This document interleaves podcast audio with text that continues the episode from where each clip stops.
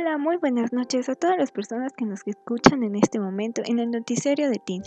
Yo soy Malena Oviedo y les agradezco a todas las personas que nos sintonizan el día de hoy en nuestra estación 93.28 y claro, también a todas las personas que nos acompañan por medio de redes sociales.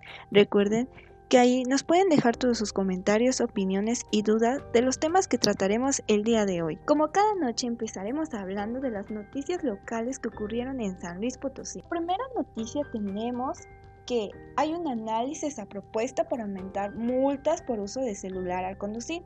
El diputado Rolando Herbert Lara manifestó que en el Congreso del Estado esperará a que la autoridad municipal de San Luis Potosí presente formalmente la iniciativa a la adecuación a la ley de ingresos, para proponer un incremento en la sanción por conducir vehículos haciendo uso de celulares.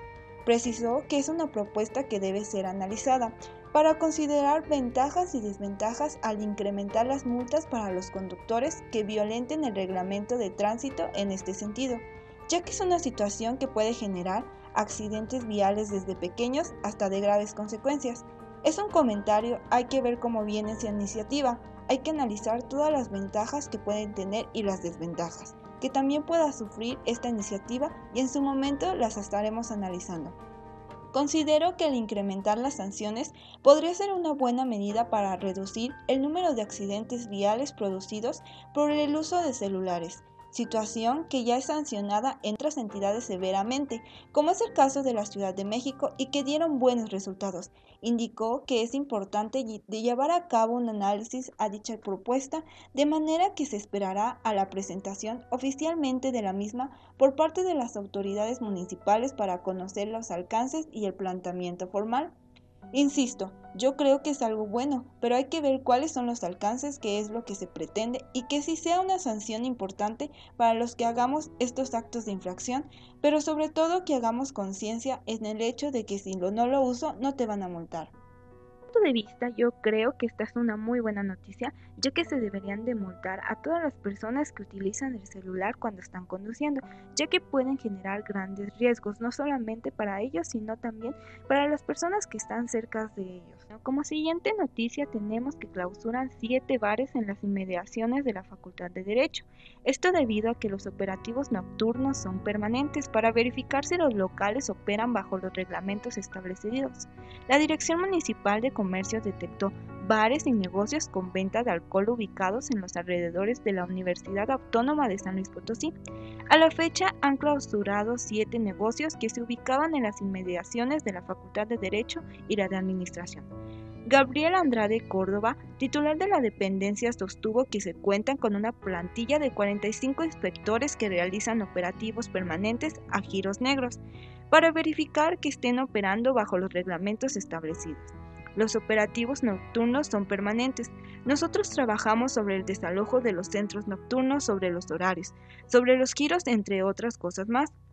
La realidad es que estamos muy contentos porque ha sido muy poco lo que hemos encontrado como violaciones tanto de giro como de horario, afirmó dicho, dicha persona. Indicó que a petición del rector Manuel Fermín Villarrobio, se llevó a cabo un operativo a los alrededores de la máxima casa de estudios, en donde detectaron la venta ilegal de bebidas embriagantes. Hemos tenido varios operativos. Uno de ellos es la mediación de la Universidad de Derecho de la Autónoma y de la Administración, por solicitud del propio rector. Toda vez que existían ciertos bares pegados a la universidad, ustedes saben que no se pueden dar esos permisos. Detalló que en algunos negocios se les permite reabrir siempre y cuando cambien el giro.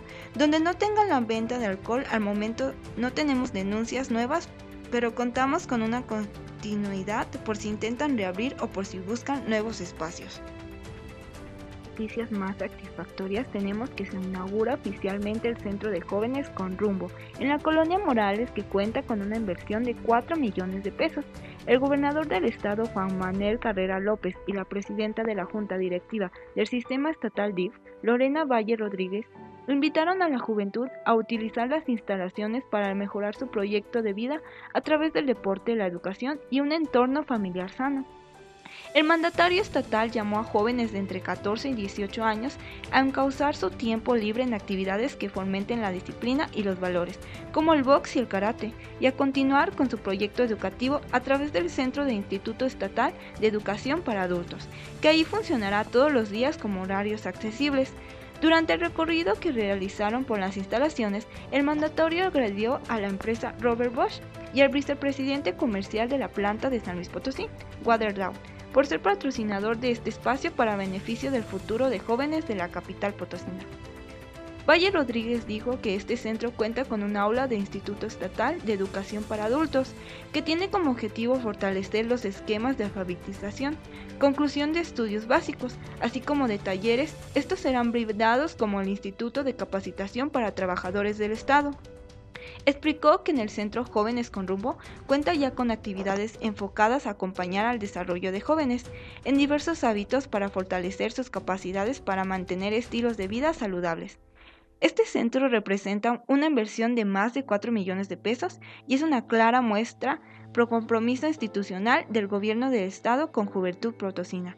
Las instalaciones se ubican en la plaza principal de la colonia Morales y trabajan con un modelo similar al de los centros Crecer para la Vida, con una gama de actividades para que las para que las y los jóvenes en la zona ocupen su tiempo libre en actividades que fortalezcan su crecimiento personal y los mantengan protegidos de los riesgos sociales. Las instalaciones constan de una plaza comunitaria de IE, una sala de hatha yoga y meditación, salas fitness, áreas de psicología y trabajo social, salas de activación física y un rig profesional de box. Las clases que se ofrecerán incluyen disciplinas como box, karate, zumba, acondicionamiento físico, danza, circulares, ajedrez y yoga, meditación, steam, ritmos latinos, aerobics, además de apoyos académicos y la opción de terminar la primaria o secundaria para las personas interesadas, así como orientación psicológica. Asimismo, para brindar opciones a jóvenes para que aprendan una actividad productiva. También se ofrecen clases como cortometraje, guionismo, orientación nutricional, yoga, primeros auxilios, cuidados de perros, separación de basura, huertos de cactáceas, belleza, danza árabe, entre otras. Los interesados pueden inscribirse en las instalaciones del Centro de Jóvenes con Rumbo, ubicada en el calle Estaño número 105, en la colonia Morales y en el teléfono 180-3166. Entre los patrocinadores también se encuentra el Seguro Popular, el Patronato de la Feria Nacional Potosina, el Instituto Potosino de Cultura Física y Deporte, la CEGAM y la IA. Estuvieron presentes Juan Pablo Almazán Cue, presidente del Supremo Tribunal de Justicia y del Consejo de la Judicatura, Javier Nava Palacios, presidente municipal de San Luis Potosí, Cecilia González Guarda, directora general del Sistema Estatal de DIF, Raquel Morales Torres, directora del Bienestar Familiar del Sistema Estatal DIF, Alejandro Lear Tobias, secretario general de Gobierno, Federico Garza Herrera, fiscal general del Estado, Jaime Ernesto Pineda Arteaga, secretario de Seguridad Pública del Estado, Joel Ramírez Díaz, secretario de Educación, entre otros. Concluye la sección de locales tenemos que se promociona económicamente a San Luis Potosí a nivel internacional. Esto debido a que se acudió a una reunión de trabajos de la Asociación Mexicana de Secretarios de Desarrollo Económico, encabezada por el secretario de Relaciones Exteriores, Marcelo Luis Ebrat, el titular de la CDQ en San Luis Potosí. Gustavo Puente Orozco señaló que es favorable la promoción de la entidad en los mercados internacionales, por constituir una estrategia de atracción de capitales que propicie el crecimiento de la economía regional.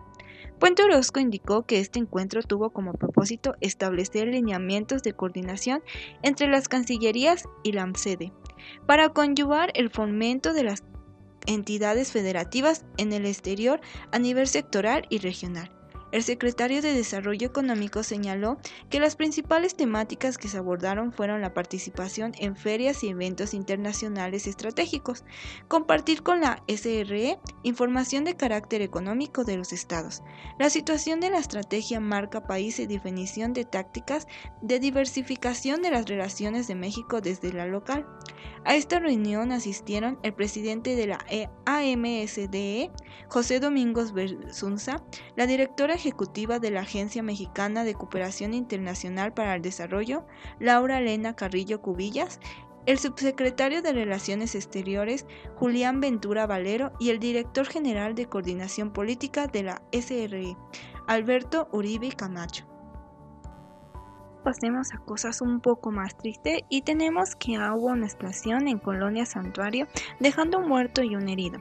El estruendo provocó pánico entre vecinos de la zona a tal grado que se generó una alerta en la escuela primaria Lázaro Cárdenas, que se localiza en la zona. Con saldo de una persona fallecida y otra más herida, se registró una explosión en la colonia Santuario en la capital potosina, por mal manejo de combustibles almacenados. Los hechos ocurrieron en una vivienda que se localiza en las calles Curazao y Prolongación Calzada de Guadalupe. El estruendo provocó tremendo susto entre los vecinos de la zona, a tal grado que se generó una alerta en la escuela primaria Lázaro Cárdenas que se localiza en la zona. Ahora pasemos a cosas más satisfactorias. Esto debido a que se recuperan 40 vehículos con reporte de robo. 18 unidades fueron recuperadas antes de 48 horas. Como parte de los diversos operativos implementados en marzo, la Secretaría de Seguridad Pública del Estado recuperó 40 vehículos con reporte de robo, de los cuales 18 se localizaron antes de transcurrir 48 horas posteriores al llamado a la línea de emergencias 911. La dependencia informó que derivado de este delito se detuvo a 11 personas quienes fueron puestas a disposición del Ministerio Público del Fuero Común y Federal. En este lapso se atendieron 2.916 reportes reales al 911. Los casos más recurrentes fueron por accidente de tránsito, violencia familiar, riña, alteración del orden y personas agresivas. En la línea de denuncias anónimas 089 fueron recibidas 54 reportes, principalmente por extorsión telefónica no consumada, abuso de autoridad, fraude, narcomenudeo y violencia familiar en tanto que la Policía Cibernética brindó asesoría en 13 ocasiones, como parte de las acciones implementadas para erradicar la violencia contra las mujeres. La unidad especializada en la atención a la violencia de género atendió 156 llamadas principalmente por violencia física, psicológica y sexual. Nos acaban de informar una trágica noticia y es que muere un motociclista al ser atropellado en la carretera México. Esto debido a que un motociclista que circulaba sobre la carretera federal México tramo Río Verde de Ciudad Valles, cuando fue arrollado presuntamente por un camión justo en el cruce de Rayón en la zona media de San Luis Potosí. Sin percatarse del impacto, el motociclista fue arrollado con la parte frontal de la pesada unidad y las llantas le aplastaron el pecho, hasta reventar las costillas y parte del cráneo. Fue la base de seguridad pública municipal de Rayón la que atendió el incidente junto con los servicios de emergencia en el kilómetro 90 más 100 en el cruce de Rayón. Al sitio llegaron paramédicos de la ambulancia 819, quienes determinaron que ya no había nada por hacer. El vehículo responsable se dio a la fuga, sin embargo, algunos testigos proporcionaron información que permitirá dar con el paradero del chofer. No se ha logrado determinar la identidad de la víctima. En otras noticias tenemos que un conductor imprudente por querer jugar a las carreritas impactó contra un auto y negocio. La Dirección de Policía Vial de Ciudad informa que esta noche atendió un hecho de tránsito ocasionado por el conductor de una camioneta que circulaba a velocidad inmoderada sobre carretera Río Verde a la altura de Avenida de los Pinos. Se tomó conocimiento de daño en una señalética vial, así como un vehículo estacionado y la fachada de un negocio. Esto en carretera verde 297 y calle Paseo Violetas, con dirección al oriente. El conductor de una camioneta Nissan tipo pick-up en color blanco con placas de circulación de esta entidad pierde el control vuelca y se impacta contra un inmueble, ocasionando daños en una cortina de acero. De igual manera, retó con daños un vehículo Volkswagen Jetta en color rojo, el cual se encontraba estacionado. Se realizó el peritaje correspondiente y se procedió a presentar al conductor Sergio, de 33 años, como presunto responsable. Continuando con noticias trágicas, tenemos que se investigan decesos de personas agredidas en establecimientos del Camino a Peñasco. Esto debido a que hubo un, deceso de una persona por disparos de armas de fuego en un establecimiento de comida en, en la fracción Milpillas perteneciente a Mezquitic de Carmona, la Fiscalía General del Estado de San Luis Potosí, a través de su policía investigadora comenzó con las diligencias respectivas sobre lo ocurrido. Y confirmó que dos personas más perdieron la vida en un hospital derivado de esos hechos. Fue la tarde de este día, a cerca de las 15 horas, cuando se reportó que en un negocio de venta de pollos y carnitas que se ubica en el camino a Peñascos de la localidad indicada, se habían presentado disparos de armas de fuego y había un hombre hostizo y dos más estaban lesionados. Al llegar al lugar de los hechos se encontró el cuerpo de un masculino al interior del comercio, cerca de una de las mesas con disparos en cabeza, abdomen y tórax. Asimismo, dos hombres más que también resultaron lesionados habían sido trasladados a un hospital a la ciudad de la capital para su atención médica. Sin embargo, uno de ellos perdió la vida momentos después, ya que tenía heridas principalmente en tórax y abdomen. Los tres cuerpos de los osisos mismos que ya fueron identificados y que contaban con 59, 26 y 32 años de edad se trasladaron al servicio médico legista para la necropsia correspondiente de ley.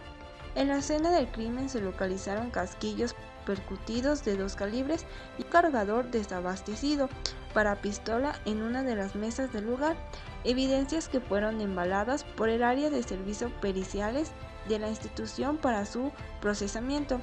La policía investigadora de la FGSLP mantiene los trabajos de campo y realiza entrevistas con probables testigos, así como otras diligencias para conocer el móvil de lo ocurrido y esclarecer quién o quiénes llevaron a cabo esta agresión a las tres personas ahora fallecidas. Y antes de pasar a cosas más agradables, es decir, a la sección de deportes, tenemos que hubo una orden de aprehensión para individuo por probable tentativa de homicidio, esto debido a que el sujeto acusado de homicidio calificado en grado de tentativa fue capturado por agentes de la Policía de Investigación de la Fiscalía General del Estado de San Luis Potosí, con base a una orden de aprehensión librada en su contra en la capital.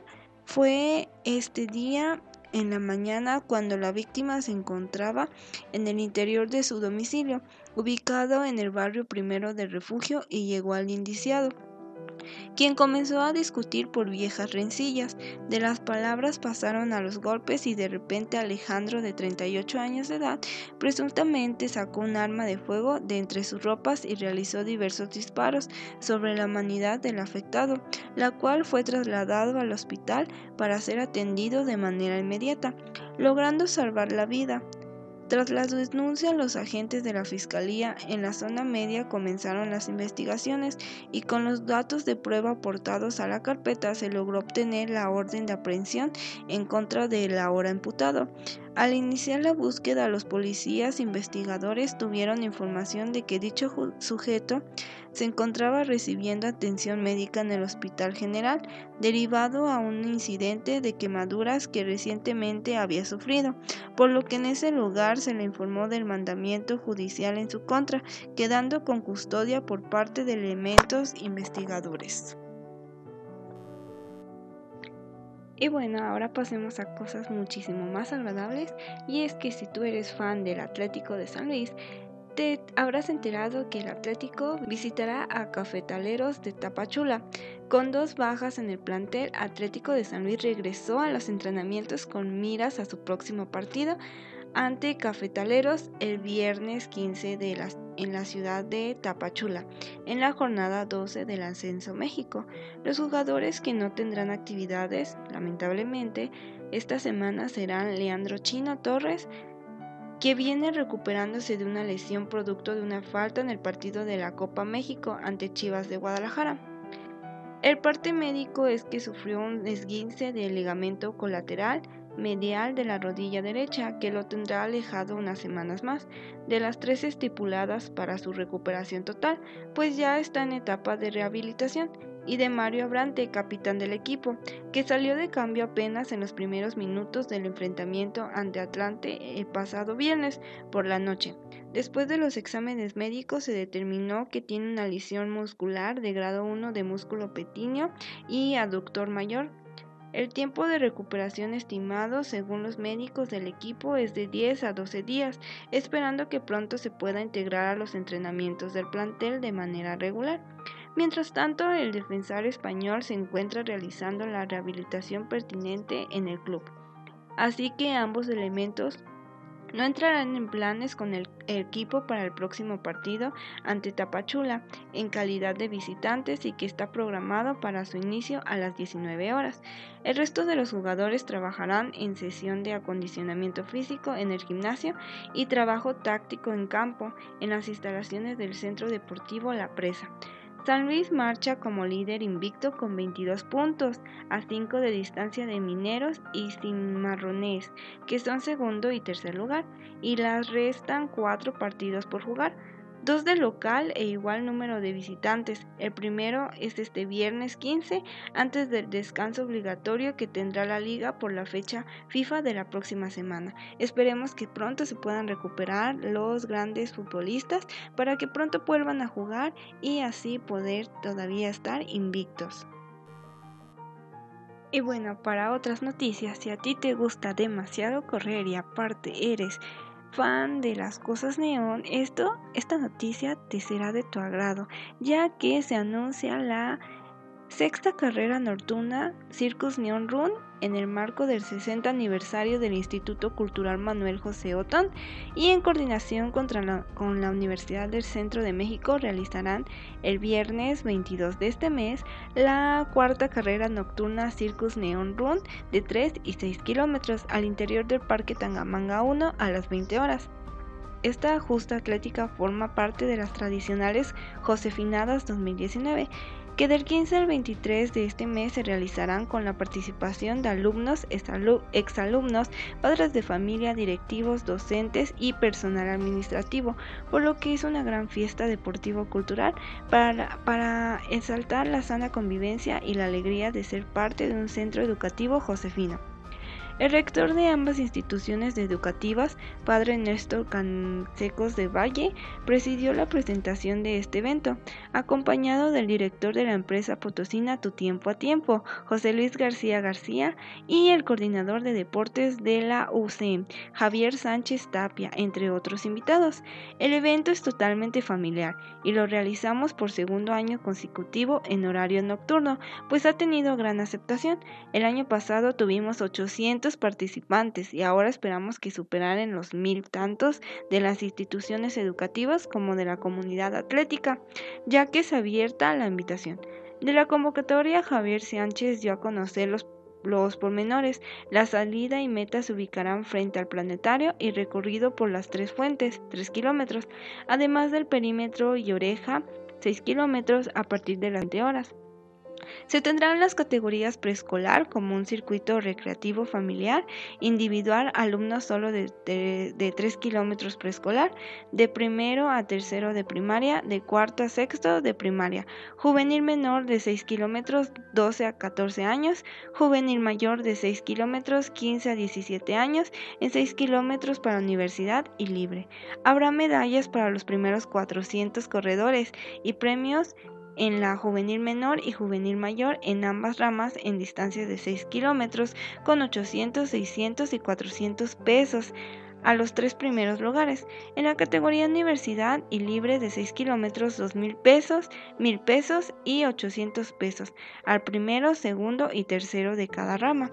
La inscripción incluye playera a las primeras 400 premiaciones, hidratación, chip, número, artículo neón y certificado de tiempo, registros de la UCEM y en los puntos que tiene tu tiempo a tiempo. Y siguiendo con las noticias de fútbol, tenemos que Pumas vence 3 a 0 a Dorado y avanza a semifinales de Copa México. El equipo de los Pumas de la UNAM logró su boleto a las semifinales de la Copa México, luego de imponerse 3 a 0 a los Dorados de Sinaloa del argentino Diego Armando Maradona. El juego disputó en el Estadio Olímpico Universitario. Los goles de la diferencia de este cotejo fueron obra de Luis Jerez en propia meta al minuto 19, así como del argentino naturalizado paraguayo Juan Iturbe al 77 y del chileno Felipe Mora en el minuto 89. Los aurizules se verán las caras con el ganador de la serie entre FC Juárez y Veracruz, que debió jugarse este martes, pero por problemas climatológicos se cambió el jueves. Los universitarios Eran conscientes que como equipo de jerarquía están obligados a trascender en este certamen y así enfrentaron este duelo, con la consigna de sacar el triunfo. Enfrente estuvo un cuadro Culichi que conocía sus limitaciones, por lo que tuvieron como prioridad mantener en cero su meta y encontrar algo al frente para inclinar la balanza a su favor. Poco habían hecho los de casa para inquietar la meta rival y pase a ello terminaron con el 0 al minuto 19 en una acción fortuita. Todo se originó en un centro por izquierda a sector contrario, donde el chileno Felipe Moras recentró el área donde Luis Jerez, en su intento de regresar con el pecho, lo hizo mal e introdujo el esférico en propia meta, para irse así al descanso. Dorados necesitaban mayor presencia al ataque, por lo que el técnico argentino Diego Armando Maradona ordenó el ingreso de Jesús Escobosa, pero sin el efecto que esperaba, en tanto que los universitarios seguían en la búsqueda de la segunda anotación para amarrar el juego, y tuvo su recompensa al minuto 77, para determinar el pase a la siguiente ronda. Todo se originó en un pase filtrado para el argentino naturalizado paraguayo y de recién ingreso, Juan Intubirde, quien entró solo para definir con disparo cruzado. Ya sobre el tiempo, el chileno Felipe Mora puso el tercero, para así darle cifras definitivas a este duelo, en el que los Pumas siguen en la pelea por el título de la Copa México. El arbitraje estuvo a cargo de Oscar Mejía, quien tuvo una buena labor y no mostró tarjeta a ninguno de los dos equipos. Espero que esta haya sido muy bueno y que puedan pasar a la siguiente ronda y así poder ser ganadores. Les deseo la mejor de la suerte y espero que sigan trabajando como lo están haciendo el día de hoy. Y bueno, pasando a cosas culturales, tenemos que los potosinos se disfrazaron, comieron, bebieron y disfrutaron de la fiesta preparadas por todos los asistentes Carnaval 2019. En el corazón de nuestra bella ciudad, los invitados especiales disfrutaron de una gran fiesta, lucieron increíbles y creativos disfraces, se premiaron a los ganadores del premio al mejor disfraz, sin duda se lucieron en este gran festejo de magia y colores. Felicidades a Marisol R. Rosales, Checo de La Paz, los nuevos reyes de Mardi Gras 2019. Se contó con la presencia de Yara Nagore Rojas, directora del Turismo Municipal de San Luis Potosí, quien coronó a los reyes. Casa llena y pura diversión, el Mardi Gras 2019. Los asistentes se divirtieron y relajaron en este increíble lugar, celebrando Mardi Gras en Han, San Luis Potosí. Esta icónica fiesta, originaria en Nueva Orleans, marcó el último día para disfrutar de los placeres culinarios y carnales antes de la época de abstinencia que llega con la cuaresma. Los potosinos se disfrazaron, comieron, bebieron y disfrutaron de las fiestas preparadas para todos los asistentes, con una degustación de platillos típicos de New Orleans. Además se efectuó un concurso de disfraces con música en vivo.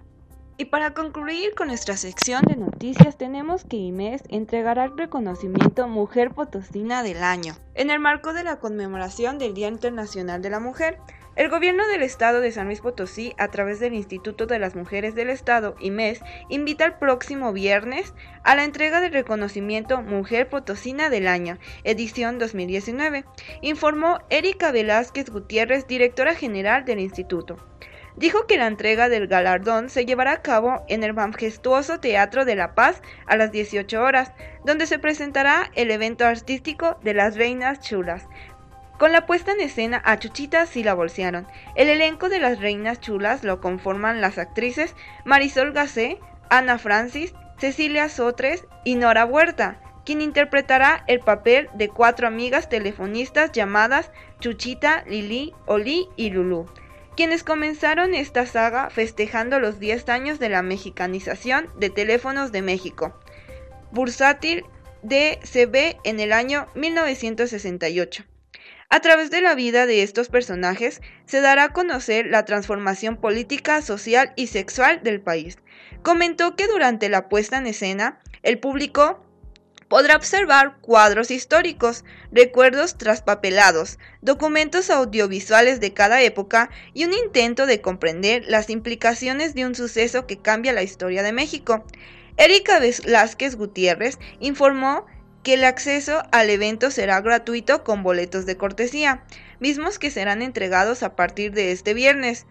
En el área de recepción del Instituto de las Mujeres en la calle de Madero 305, zona centro, en horarios de 8 a 20 horas. Para mayor información y los interesados en asistir al evento pueden comunicarse al teléfono 1442920 o bien consultar las redes sociales en Facebook Instituto de las Mujeres de San Luis Potosí, Twitter y MSLP o en la página web www.imes.gov.mx.